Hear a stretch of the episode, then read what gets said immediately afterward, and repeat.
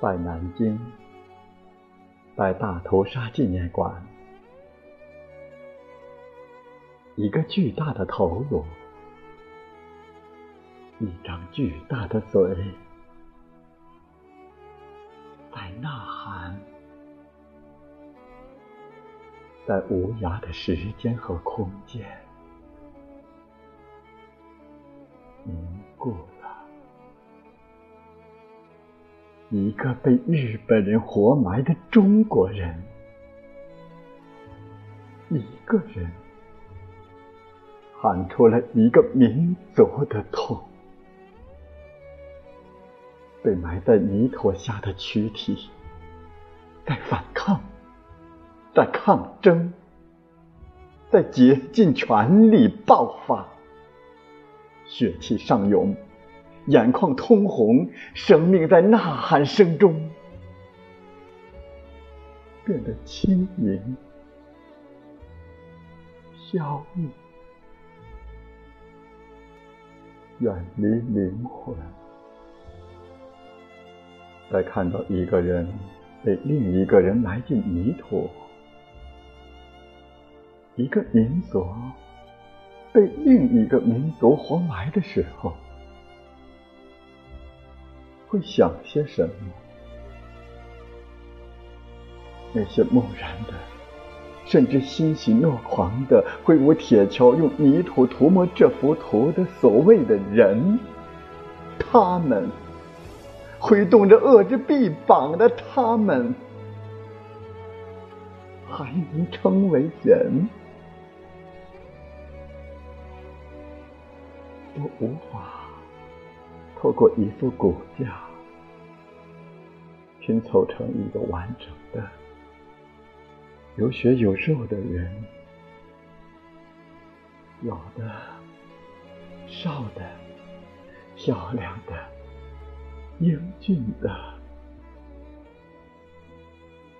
只是看到了骨骼，完整的、白花花的。亮得刺眼的骨骼，人的骨骼，一副、两副、许多副，他们排着队，整齐的、凌乱的，在我的眼前闪耀。一个从死尸堆里爬出的人告诉我。日本兵让俘虏自己挖一个坑，然后面朝土坑跪下。砰的一声枪响，人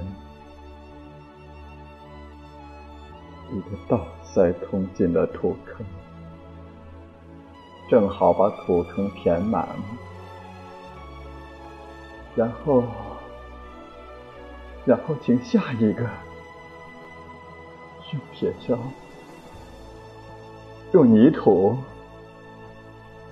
把坑抹平，让一个生命的痕迹从此在这块土地上彻底消散。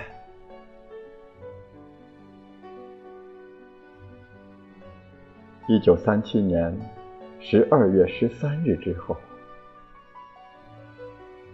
一百多个，甚至更多个日子里，九都南京的大街上，走动着来自另一个国度的人。这些人嚣张、霸道，腰间挂着钢刀和头颅。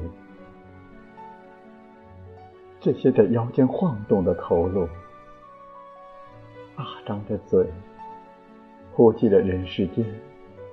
最后一口空气，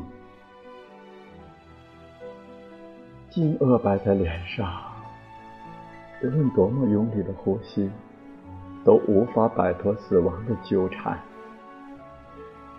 大喊，无声，哭泣，无泪，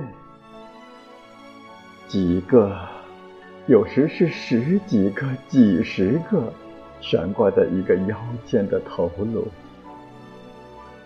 有着一色的表情，剧痛后的麻木，面具一样。在南京，在活埋者的头颅前，在万人坑的骨架前，我常常感到，作为一个弱者的无助，我常常替他们挣扎着、呐喊着、逃跑着。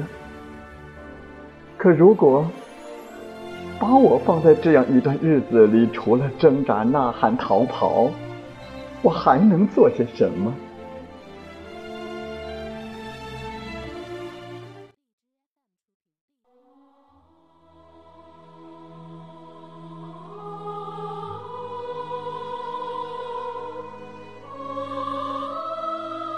我的想象力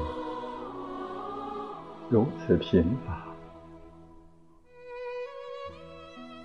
有一个人，或许是一个作家。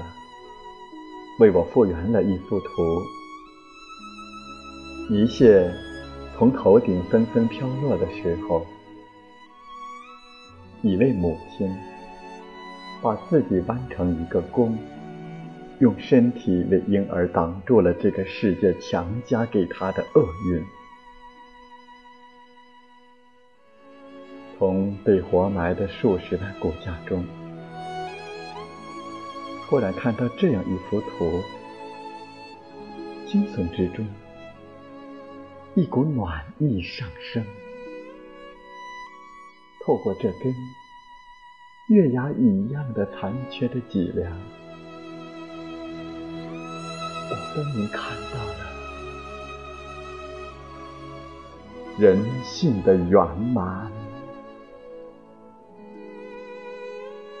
我分明看到了人性的圆满。